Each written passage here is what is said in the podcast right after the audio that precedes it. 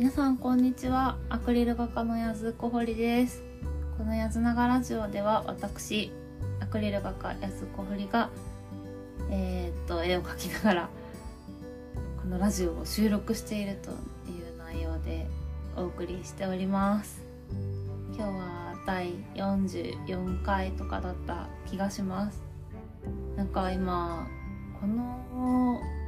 録音はえっ、ー、と旧アンカー現ポッドキャスターっていうアプリで作ってるんですけどなんかこの時期になると何ですかね。私は今年の2月ぐらいから始めたんで知らなかったんですけどなんかポッドキャストのあの自分の活動の今年の振り返りをしてみましょう みたいなやつをこう勝手にこの何ですかポッドキャスターズが作ってくれててちょっとそれを見てたんですけどなんかこの番組の作り的にあのなんか誰か聞いてくださってて何人ぐらい聞いてくださってるとかって正直よくわからないんですよ。見方がなんかよくわからないんですけどとりあえず聞いてくれてる方は日本国内で聞いてくれてる人が多くてで大体どれぐらいの年齢層の人が聞いてて女性男性の比率はみたいなそれぐらいしかちょっと細かいところが分かんなくてなんかねあの正直誰か誰か聞いてくれてるのかなっていうのが全然わかんないんですけどなんか一応その1年間の振り返りをしましょうみたいので見ると何人かは 聞いてくださってるのかな。ちょっとよくわかんないですけどでもねこんな特に内容もないようなお話をいつもしてるんですけどあのいつも聞いてくださってる方がもしいらっしゃったらいつもありがとうございます。なんかこうねこの1年を振り返ってって言われたんで今までのエピソードとかを振り返ったんですけど、ね、なんか本当になんなんか毒にも薬にもならないようなことをねなんか 喋っててもうすごいなと思いながらでもなんかブログの代わりみたいな感じであのできていいですねこう記録になってブログを書。く時間とかもなかなかこう制作に追われたりしていてこうまとまった時間がなかったりするんですけどこれって実はほとんどほとんどっていうかあの台本とかないんですよね。あのその場ので考えたことを喋ってる垂れ流してるみたいな感じのことをずっとしてるんですけどなんか喋りながらだんだん自分の考えがまとまってきたりとかしてそういうこともあるのでなんかお話しするのもいいもんだなと思いながらねこのポッドキャストを運用活用活用できてないですけど、まあ、使ってたんですね。こんな感じで来年も もう来年の話してますけど、まあ、11月今年今年じゃない今日で終わっちゃうのでね。いや明日から。12月ですね。なんかまだ夏ぐらいの気分なんですけど皆さんいかがですか？で今日お話ししたいなと思ったことなんですけどなんか来年の、えっと、予定が前半がちょっとずつ埋まってきたんでそのお話をとりあえずしたいなと思います。なんか本当は いつも本当はこんな話したかったっていうこと言ってる気がするんですけどなんか本当はですねえーと、先週だっけ先々週だっけあの宮城県のあの石巻市っていうところに行ってきまして、えーと、石森章太郎さんが生まれた町なんですね。でそこにはあの石巻漫画館っていうのがあるんですよ。きっと特撮ファンとか、ね、仮面ライダー好きだったり石森作品好きな人はきっとご存知かと思うんですけど石森章太郎さんのこう作品とかをこうメインに紹介することをこうメインに据えてるのかなそういう漫画館っていうのがあるんですね。でそこでですねあの今特別展としてパンダコパンダ展をやってるんですね。でうちの子供たちねパンダコパンダめっちゃ好きなのでそれを見に行くかっていうことで行ってきたんですけど、ね、その時のお話やっぱその時の話をしよう。すいません。やっぱり石巻の話をしていきたいと思います。いつだっけ？いつ行ったんだっけ？あそう祝日にね行ったんですよ。勤労感謝の日に行ってきたんですね。でまあ勤労感謝の日はなんか夫はねいつも祝日とかは仕事の時も多いんですけどその日はなんかあれですね仕事も休みで今日何するか児童館行くか公園行くかみたいな話をしてたんですけどそしたらあの山形でなんか配布されてるあの子育てあのママパパ向けのフリーペーパーでねマーメイドっていうのがあるんですよ。どの自治体にもきっとねそういうのあると思うんですけど山形ではねマーメイドっていうフリーペーパーがフリーマガジンがあるんですね。でそこにはねあのちょっとした山形から行けるようなこうちょっとした旅旅先の紹介みたいなのがされてる特集ページがありましてそこでねあの石森漫画館の紹介がされてたんですよね。パンダコパンダ展開催中みたいなね特に娘がたびたび言ってますけどそういうなんかイベントとかねすごい目ざといのであここ絶対行きたいみたいな話をしててで、まあ、山形とかね宮城とかは、まあ、そろそろ雪がね降ってくるんですよ。今日も雪降ってるんですけど。でパンダコパンダ展は1月いつまでだっけ？8日までとかだったんですね。でまだ先があるじゃんと思いますけどもう雪降るとねちょっと車とかで遠出するのも、ね、なかなか億劫なので、ね、もう今日行くかみたいな感じで「えー、今日行くの?」みたいな、ね、あの夫の鶴の一声で行くことになったんですね。まあ、夫がずっと運転してくれたんで、いいんですけどそんな感じでね「よし行くか」って言って子供たちも「えー、どこ行くの?」みたいな。なんかよく分かってないで 行ったと思うんですけどそんな感じで、えーと、私が住んでる町はあの仙台市と隣接してる町なんですね。で仙台市に行くためにはあの高速でも行けるんですけどなんか前も仙台に行ったって話をした時にしたと思うんですけど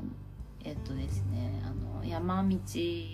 を峠道を通ってこう仙台に行くという下道コースがあるんですね。そこを通ってえっ、と中から東北自動車道に乗っ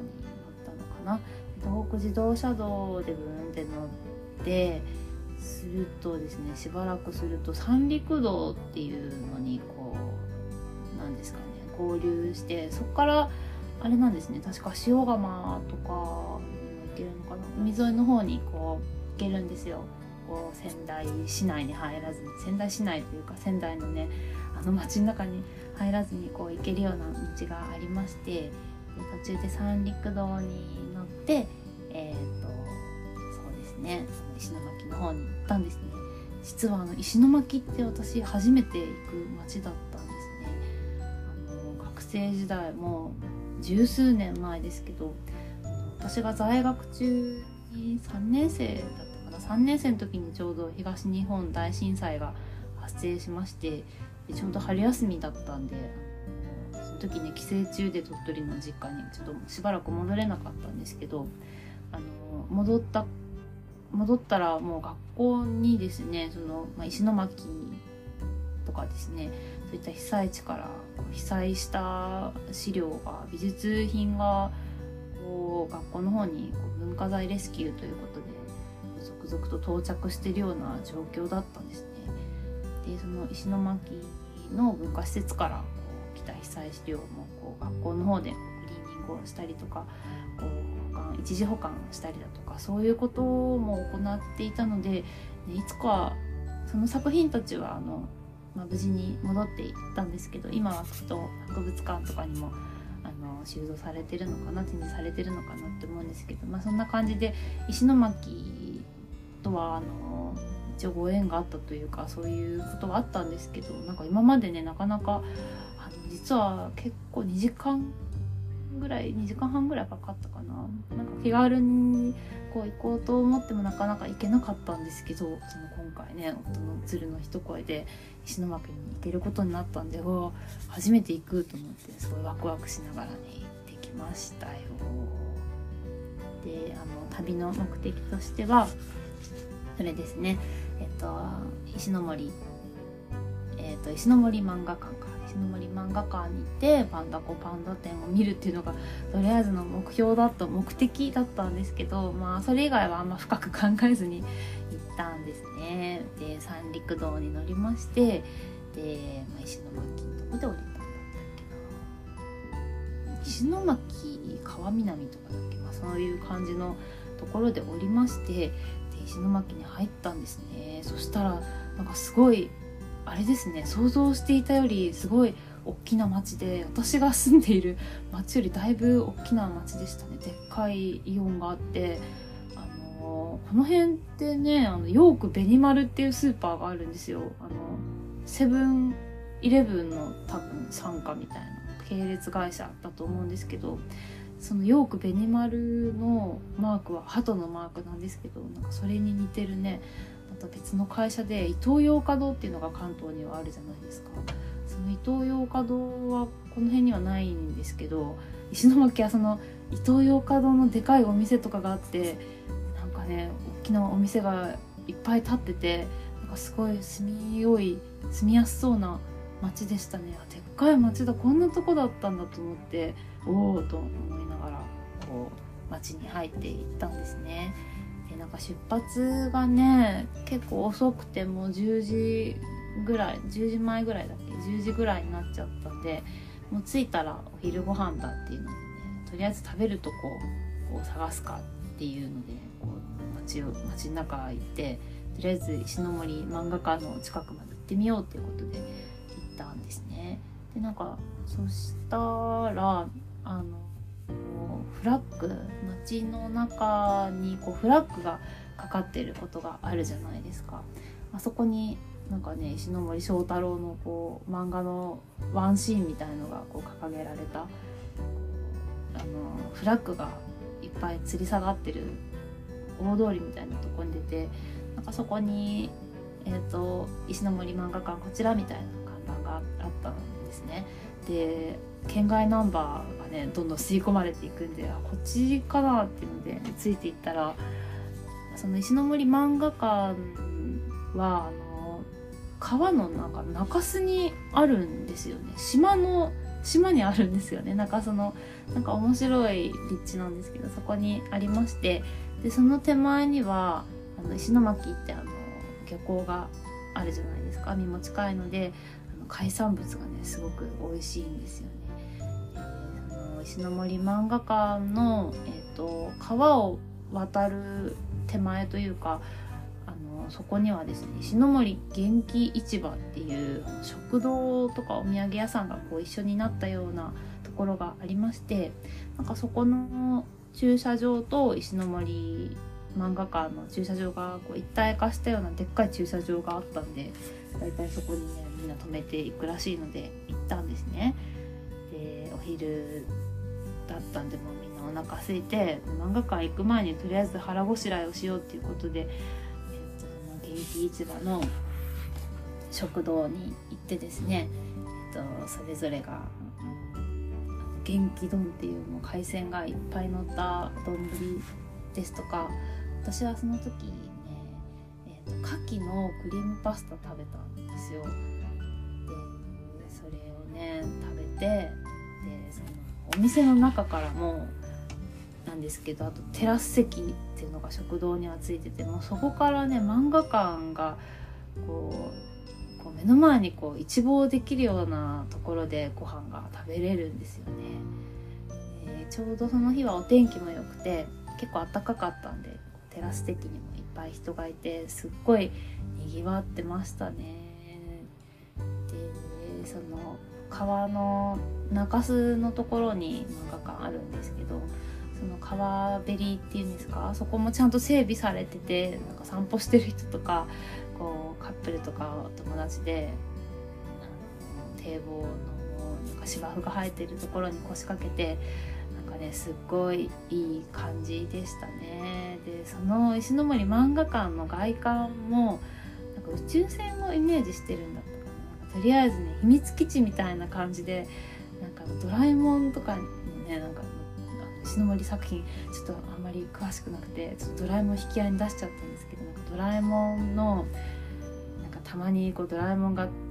その場で寝泊まりするぞっていう時になんかこう泊まれるような簡易的なホテルみたいのを出してくるじゃないですか。なんかあれのでかくなったみたいなとりあえず秘密基地みたいな宇宙船みたいな形のあれがね中洲にボンって立ってるんですよでもそれを見たら子供がもうすごい大興奮して「何あれは?」みたいなことを言ってて「あそこに今から行くんだよ」っつってものすごい興奮してましたね「え今からあそこ行くの?」みたいな。あの姿はでも大人が見てもおおって思いますねもう地元の方とかはもう慣れ親しんだね光景だから驚きも今更あれかもしれないですけど初めてあれを見る人はなんじゃこりゃっていう感じでねすっごいワクワクしますね。そんな感じでえ、ー、と夫とか子供たちは元気丼を食べ、えー、私は牡蠣のクリームパスタを食べパスタの麺が何て言うんですか？普通の私が知ってるななんだろう。あの細い麺じゃなくてなんか平たいきしめんみたいなやつだったんですね。何て言うんだっけあれは。あのタイプのパスタをあの塩釜にもえっとなんか海の食堂海の食堂海の駅みたいのがあってそこにあるイタリアイタリアンレストラン。なんか同じようなねその平たいパスタを食べたんですけどなんかどっちも美味しくてあの麺なんかあれですかね。塩釜とか石巻の辺りでは割とメジャーな 麺なのかなとか思いながらすごい美味しいなと思って食べてましたね。でご飯食べ終わったらいざ石巻石森漫画館に行ってきたんですね。でも目の前にあるので本当に歩いて1分とかでこう行けるような感じでこう橋を通ってで橋から、えーと、その漫画館に降りれるような感じになっててそこに降りて石巻石巻って言っちゃう石森漫画館に行ったんですね。で入り口にはねもうあれですね「仮面ライダー1号かな?」とかあのロボコンとかですねあのそういった石森キャラのモニュメントがいっぱい点在してまして、ま、まずはそこでね記念写真を 撮ったりとかしてでいよいよ漫画館の中に入っていったらもうなんか「仮面ライダー」とか「009」とかなんかそういうねキャラクターがねいっぱいいろんなとこにいるんですよ。モニュメントとかなんかあのフラッグとかいろんなものがねもうありとあらゆるあらゆる場所に石森キャラがいるんですね。もう石森あのファンだったら絶対行った方がいいところだと。思います。でどんどん入っていってで3階建てなのかな？3階まであるのかな？こう長いこうスロープをどんどん上に上がっていくと,、えーと、常設展示をしている部屋とあと特別展示今回のパンダパンダ展の会場になってる展示室と2つありましてでまずパンダコパンダの方に行ったんですね。でパンダコパンダってなんと50周年なんですか？制作50周年展みたいなことが書いてあってえ50年前にこれ作られたの？みたいな。えー、そうなんだと思いながらなんかイメージボードとかねあったりとかなんかすごく楽しかったですね。なんか展示品ちょっと子供も喜ぶような面白い仕掛けがいっぱいあったりとかしてなんかやっぱり子連れの方とかあと意外となんか若者のカップルみたいな人とかもいましたね。なんかみんなどっか口コミみたいの見てきてるのかなこんな感じで写真とかも。撮れるスペースがあったりだとかしてパンダパンダすごい楽しいお話ですね。楽しくて可愛いお話ですよね。そういったものをね見てたんですよね。正直ねパンダコパンダのところはもっとゆっくりイメージボードとか見たかったんですけどなんか子供がねもうどんどん先先って言って先に行っちゃうのですってこう見てとりあえず。でその後は常設展示室の方はもう石の森ワールドがね炸裂してるんですよ。もう入ったらすぐでっかいテレビ画面があってでなんかねそのテレビでは石森作品の紹介がねずっと流れてるんですよ「仮面ライダー1号2号」とか「009」とかあの全然知らなかったんですけどなんか機械だとかあと石森のオリジナルヒーローシージェッターカイトっていうのがありましてそのカイトのね映像とかも流れてましたね。仮面ライダーって正直私あんまり知らなくて子供は2人ともなんか好きで見てるんですけどどこからかなギーツから見てるのかなちゃんとギーツで今ガッチャードも見てるんですけど私はあんまり知らなくて前作家さんに教えていただいたあのフォーゼだけは途中まで見てたりとかしたんですけど全然知らなかったんですけどその動画映像を見てるとなんかすごいね面白そう。アマゾンとかちょっと気になりましたね。そのアマゾンの話を作家さんにしたら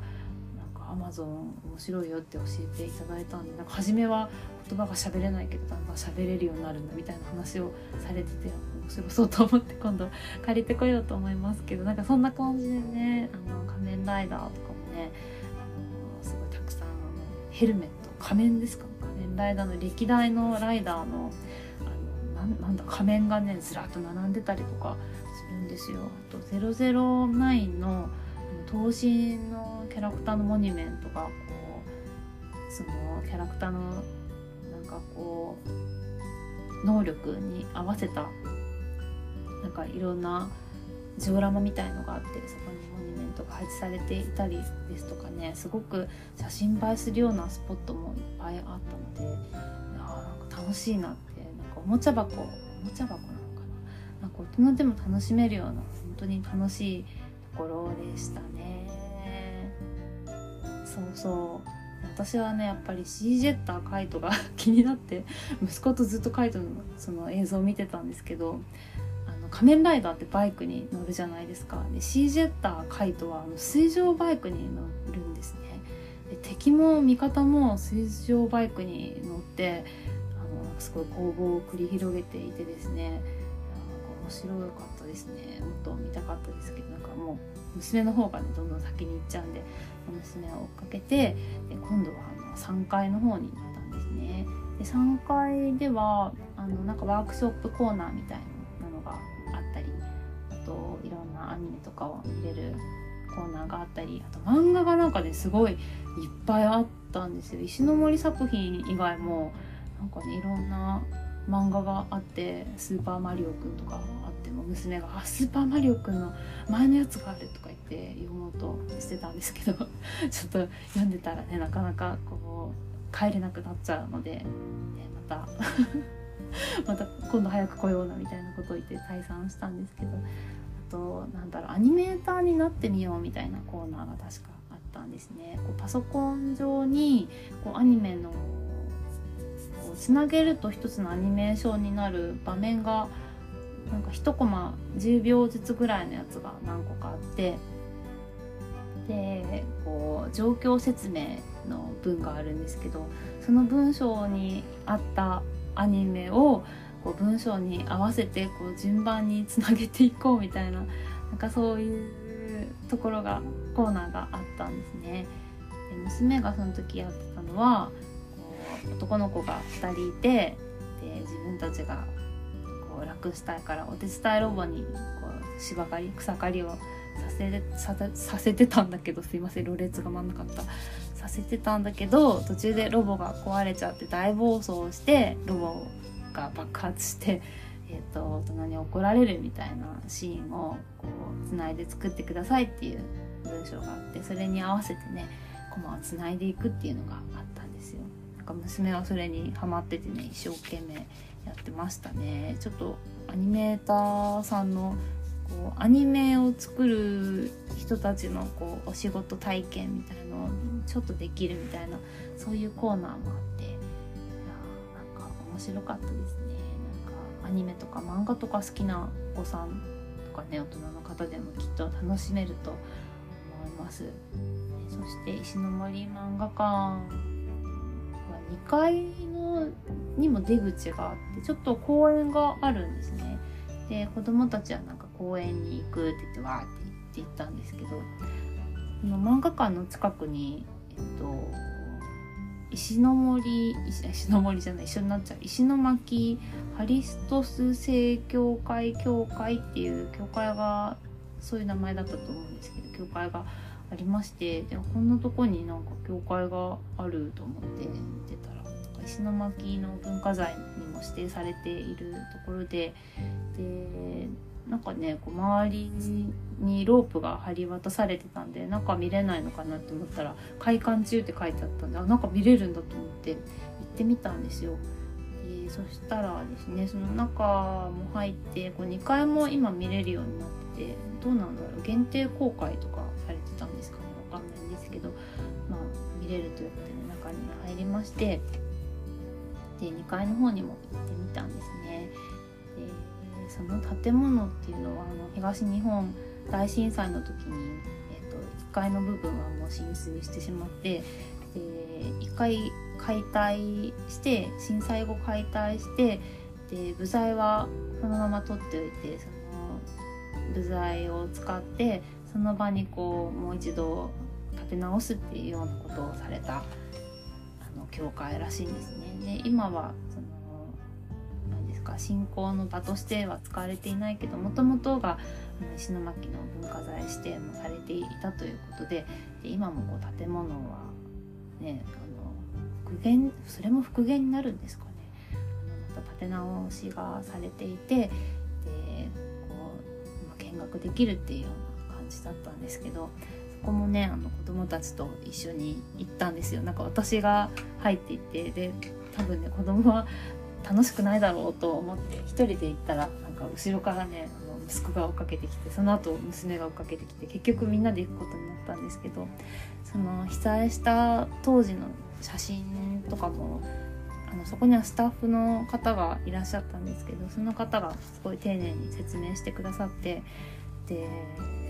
震災はあの子どもたちが生まれるだいぶ前ですよね。なのであの震災の話は毎年ね3月春先になると、まあ、きっと東北にも東北という土地柄もあるかもしれないんですけど学校とかね幼稚園とかいろんなところでそういうことがかつてあったっていう話はされてると思うんですけどなんかその写真資料とかをね現地でこう現地にいながら見ることっていうのはまずなかったのでなんか娘も息子もすごく真剣に聞いていましたね。えー、そういう状況だったんだっていうのをこうしてで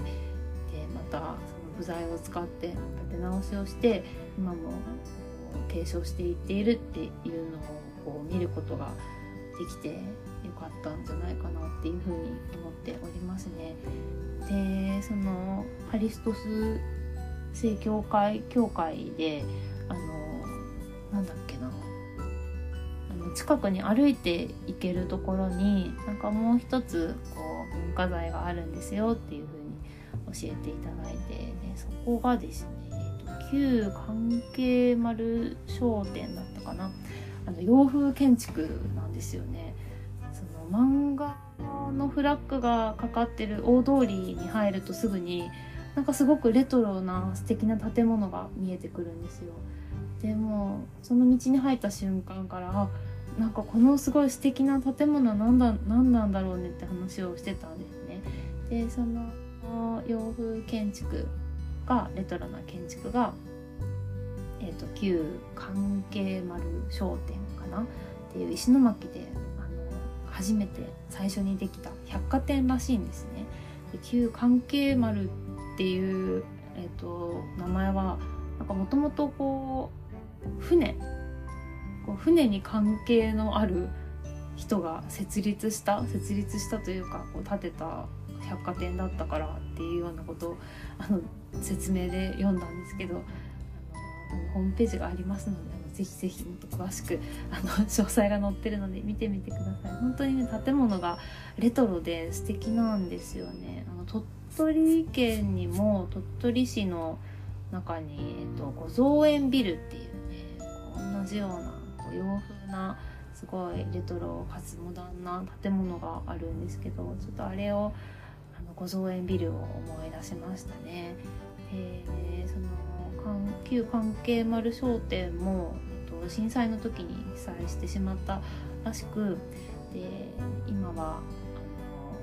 今も中に入ってこう見学することができるんですけど今はあの文化の百貨店っていうことで